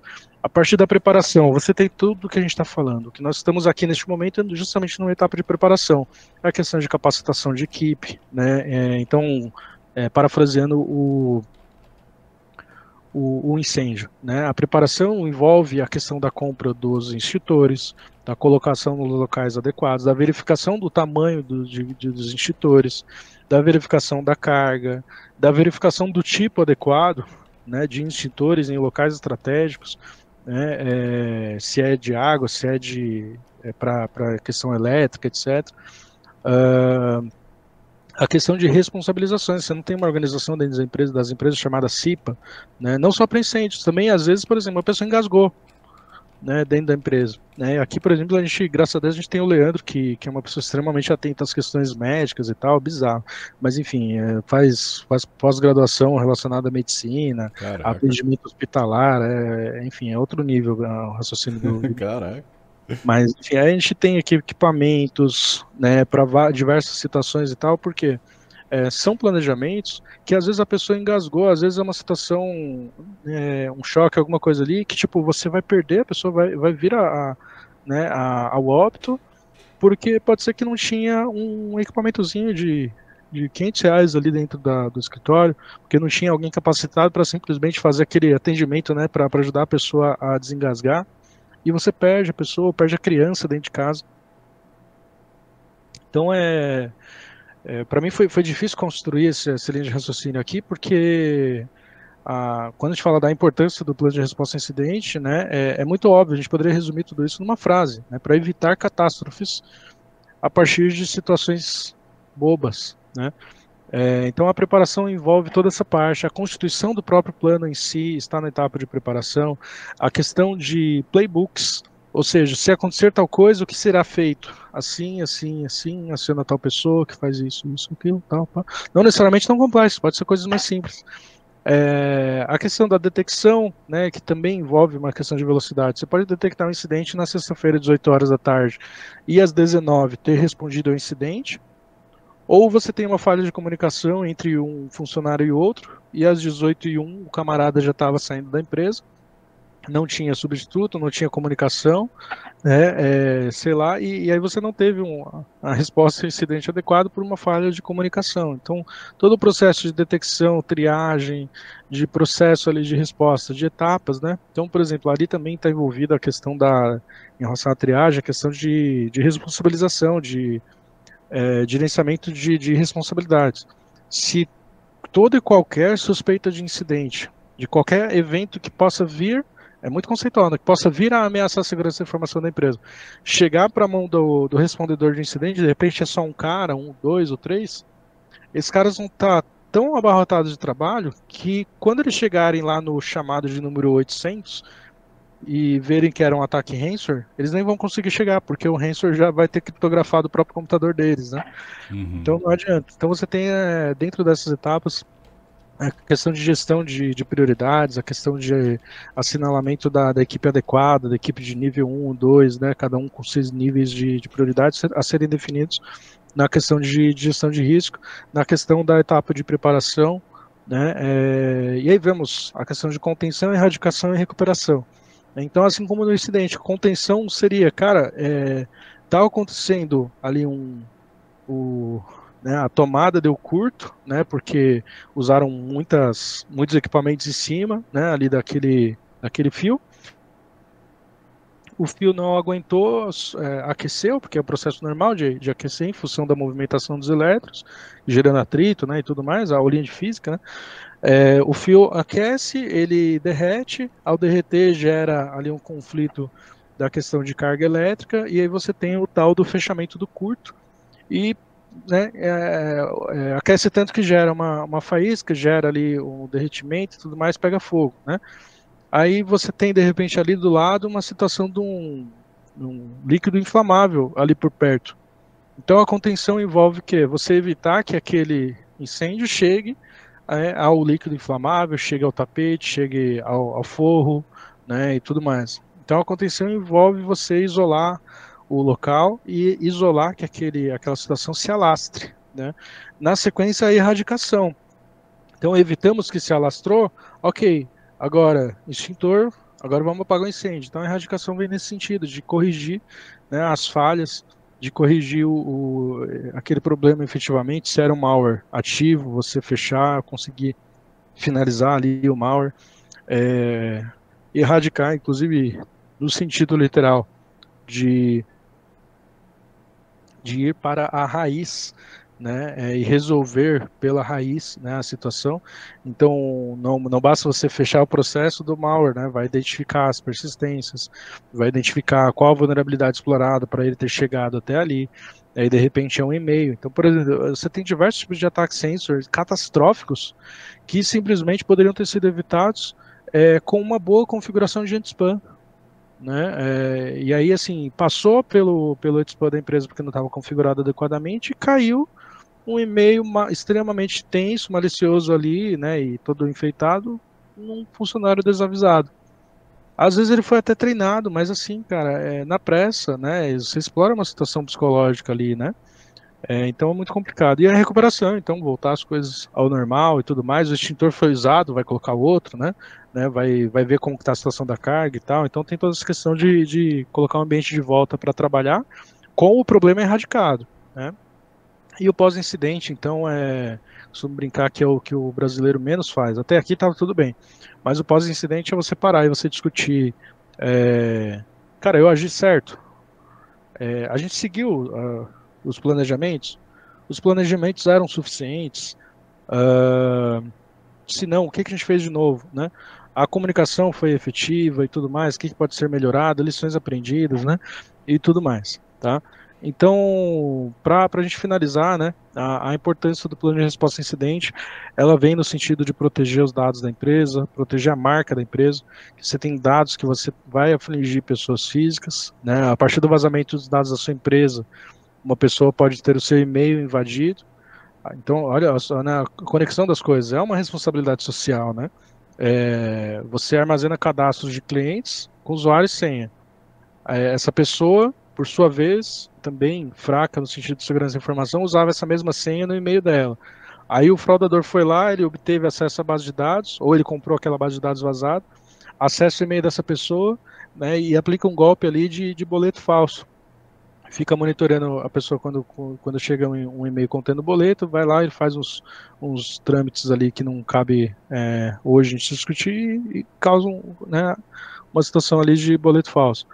É, a proteção dos resultados da empresa. Você ter um. Né, a partir do momento que o empresário percebe que a, que a sua empresa pode vir a parar, a sua produção pode vir a parar, porque ele vai ter um prejuízo, né, a coisa fica mais importante, né? E a proteção até física dos colaboradores, né? Dependendo da situação do nível da, das pessoas envolvidas, especialmente dos executivos, você tem questões de sequestro, por exemplo.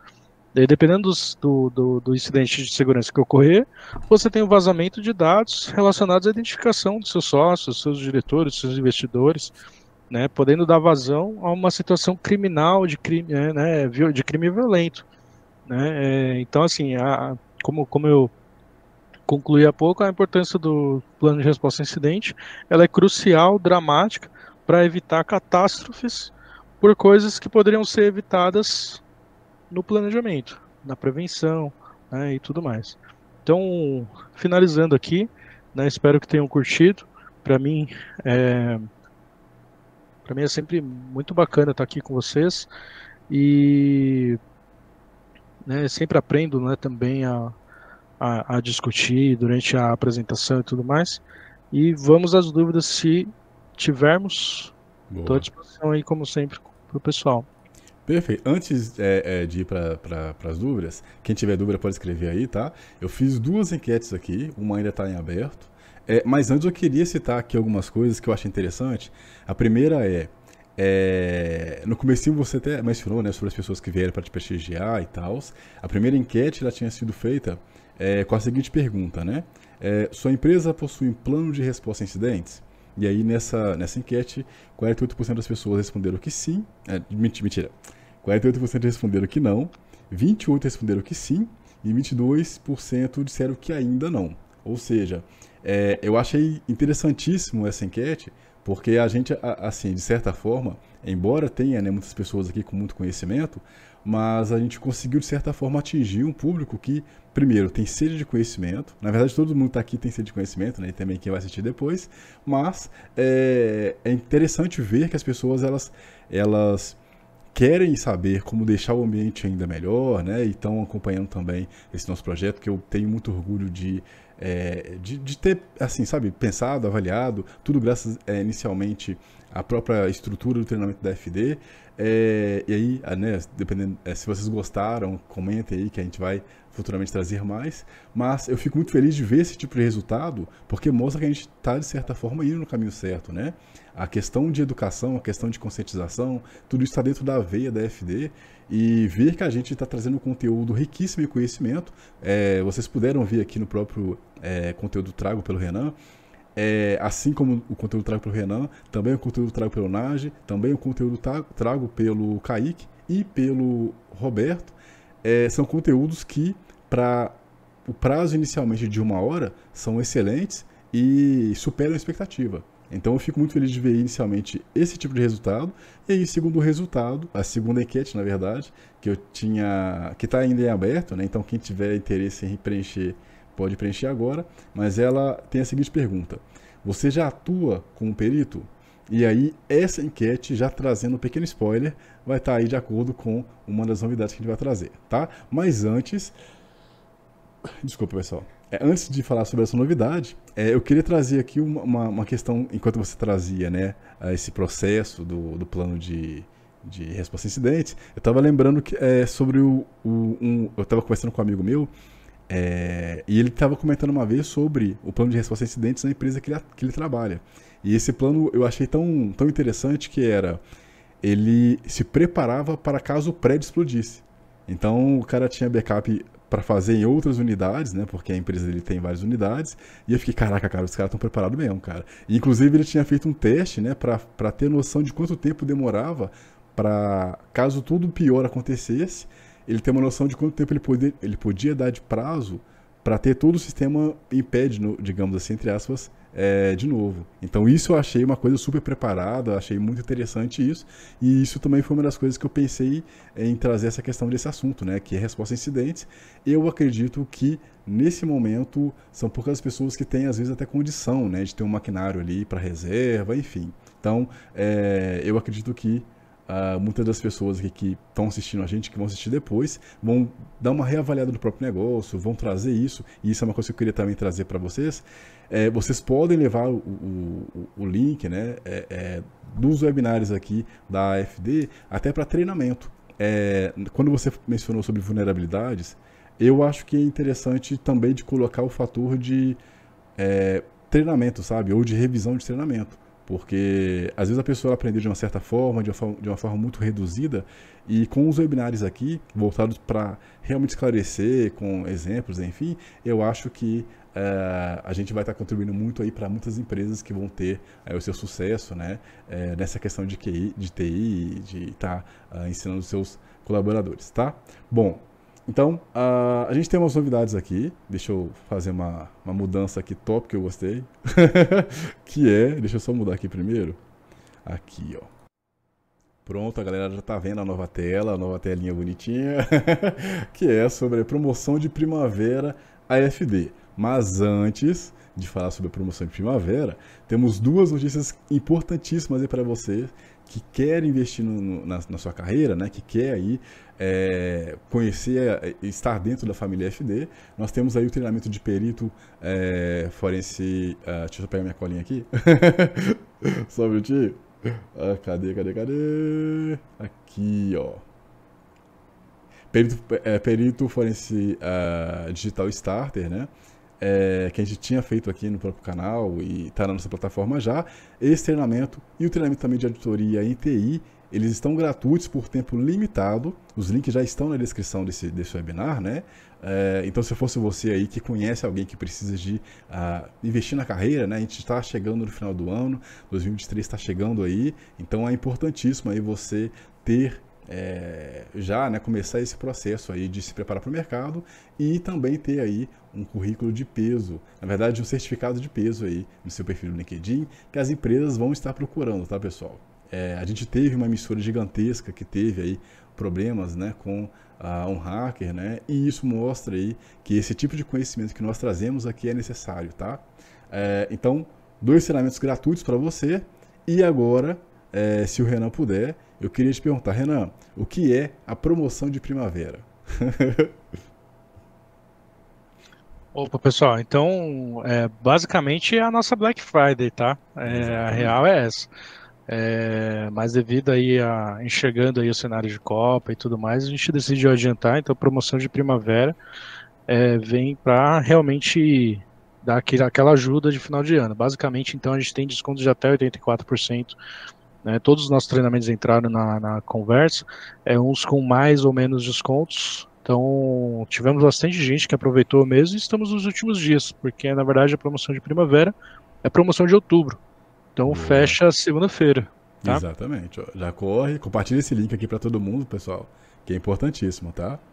E é, para quem né, adquirir os dois treinamentos gratuitos e, ou também os treinamentos que estão na promoção de primavera, vai estar tá aí, ó. Acabou de aparecer, mentira, não apareceu ainda não. Agora apareceu. vai estar tá aí para vocês a trilha de conhecimento FD, tá? Nós temos aqui uma trilha, né, onde você que não conhece nada de forense, ou você que já trabalha na parte de segurança de informação, na parte de infraestrutura, enfim, nós temos aqui uma trilha de, de, de carreira, né, onde você vai olhar todos os treinamentos que nós temos, são mais de 20, se eu não me engano, né, Renan? Se bobear, estamos chegando nos 50 já, né?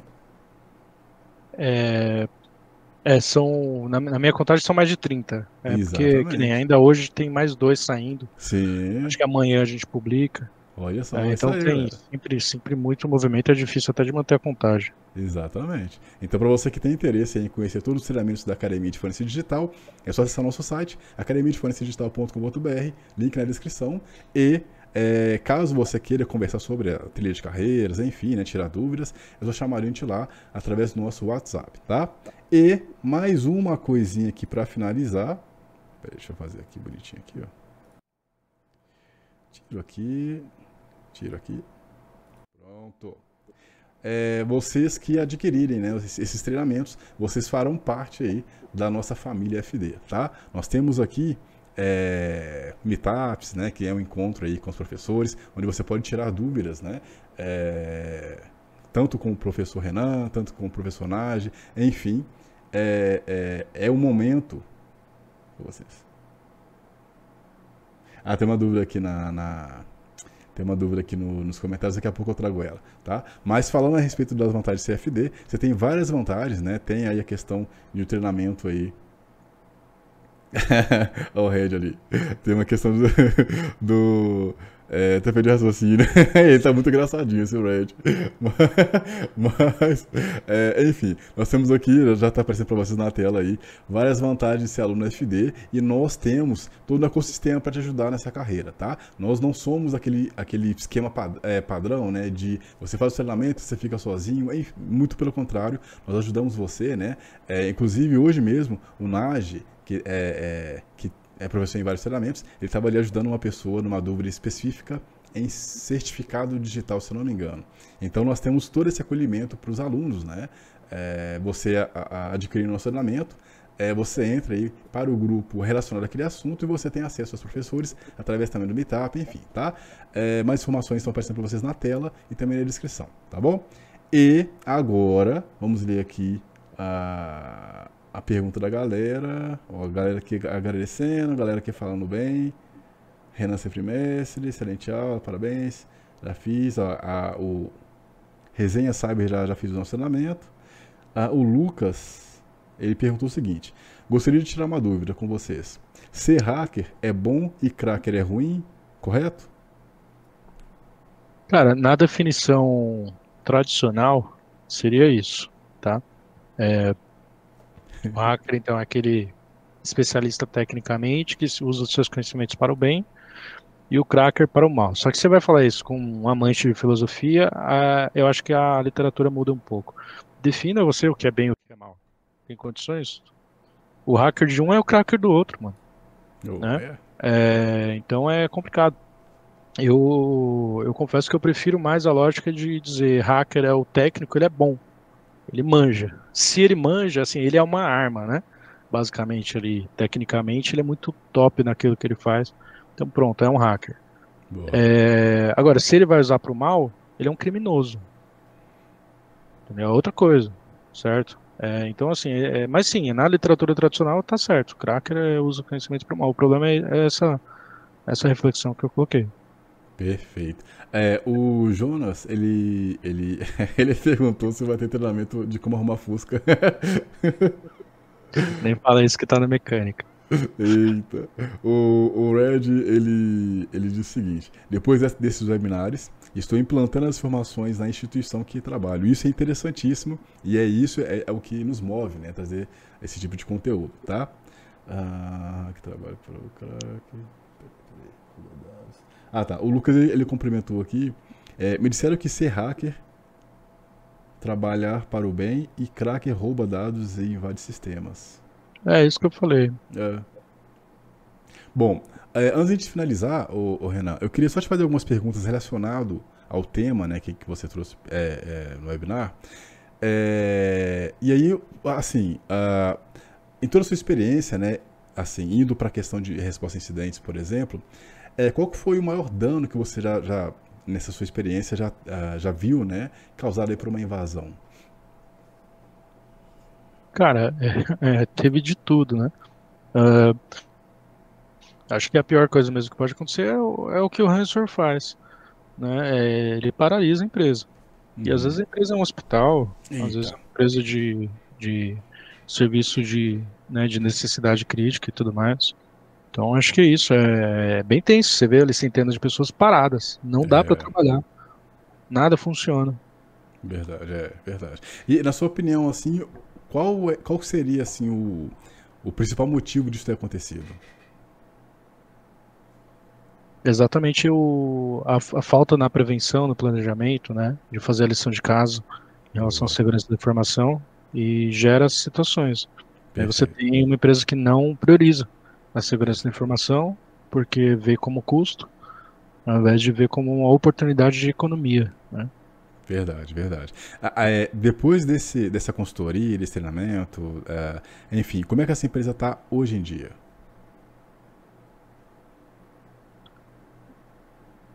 Então, é, dependendo do cliente, né? Se a gente pega clientes, por exemplo, onde a gente fez o, o trabalho de, de atuação, é, cara, é um trabalho contínuo, né? Mas, por exemplo, eu não tenho aqui no meu histórico um atendimento onde o cliente onde a gente atendeu a parte de segurança da informação voltou a ter um, um, um ataque, ou seja, né, é, tornou-se seguro, né?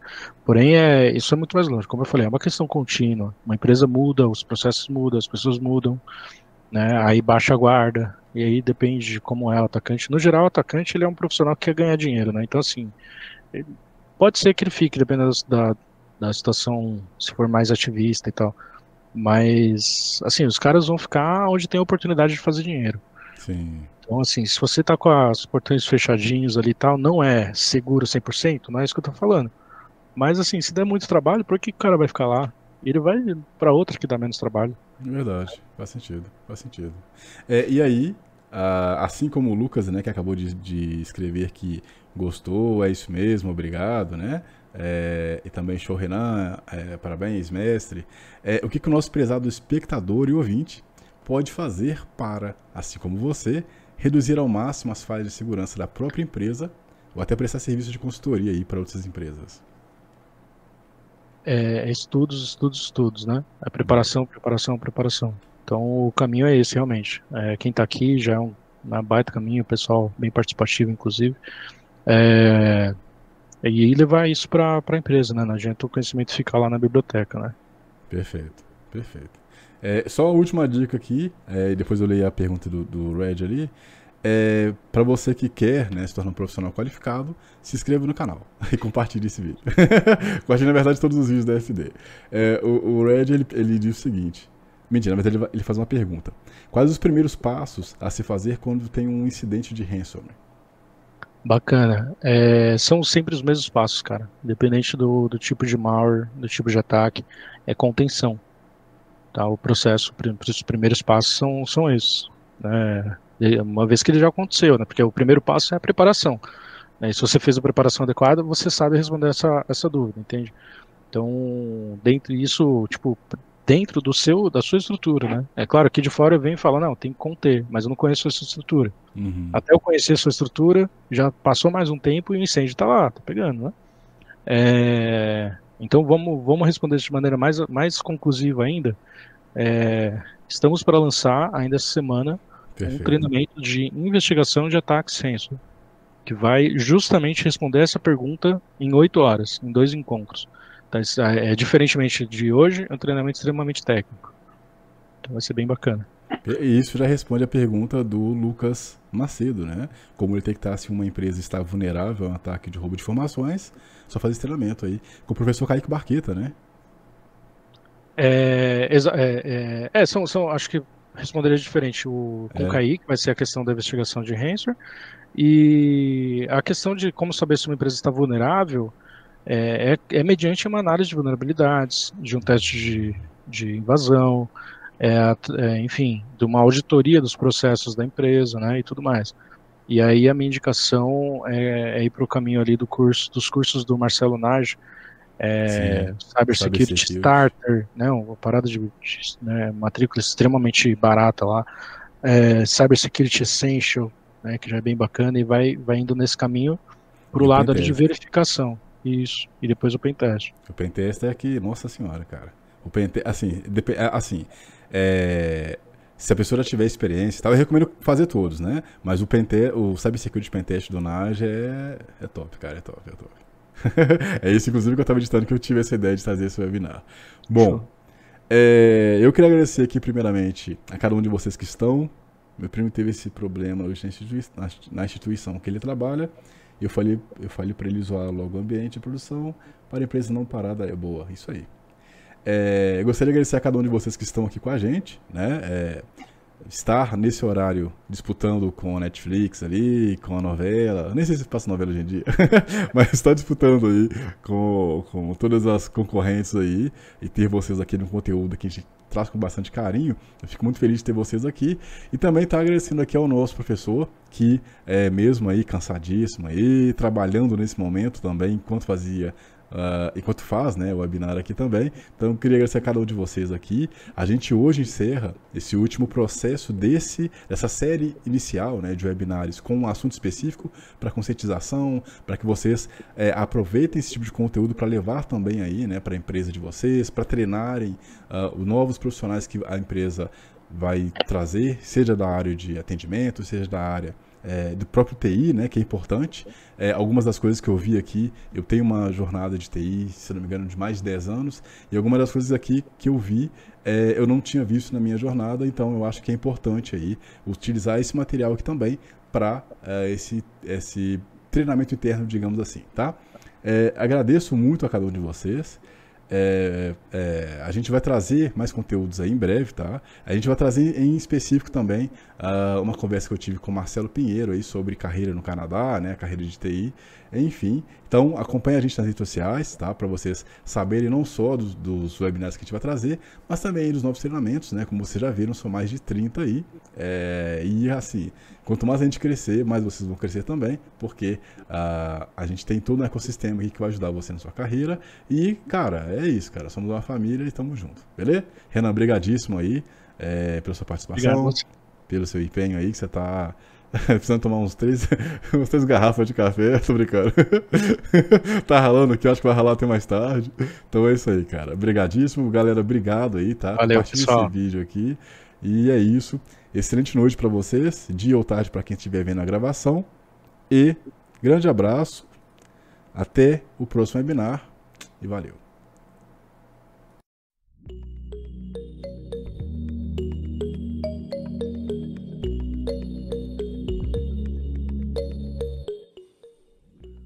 Pessoal, eu sou Charles Leal, coordenador de análise e desenvolvimento de sistemas na Marinha do Brasil e trabalho com tecnologia há uns 20 anos. Eu vim falar um pouquinho da Academia de Forense Digital, o que é um prazer para mim, não só por ser uma instituição comprometida com o conhecimento, com a aprendizagem do aluno, mas por acompanhá-lo durante todo o processo, treinamentos e pós-treinamentos, dando todo o subsídio aí para o início das suas atividades. Isso é fundamental, sobretudo hoje, para qualquer instituição de ensino que tenha que se deparar com a educação 4.0. Eu conheci a FD buscando conhecimentos em perícia judicial e, para minha grata surpresa, encontrei uma instituição especializada em tecnologia. Isso para mim foi fundamental e me deu muita tranquilidade em estar iniciando meus treinamentos, a qual fiz a perícia judicial e assistência técnica, fiz computação forense e forense em dispositivos móveis. Existem ainda alguns cursos aí que eu pretendo fazer durante a minha caminhada, mas estou super satisfeito por ter sido abraçado por essa equipe, por ter sido abraçado pela essa comunidade e eu fiz verdadeiros parceiros. Aí, Renan, bem que você falou, né? Fui aceito como professor na Must University na Flórida e isso foi uma, uma grata surpresa também, coisas recentes, e eu só tenho a agradecer a vocês por tudo e parabenizo os idealizadores. Seria leviano falar nomes, mas eu dou um abraço, meu grande abraço a todos e contem comigo porque precisar. Muito obrigado por tudo.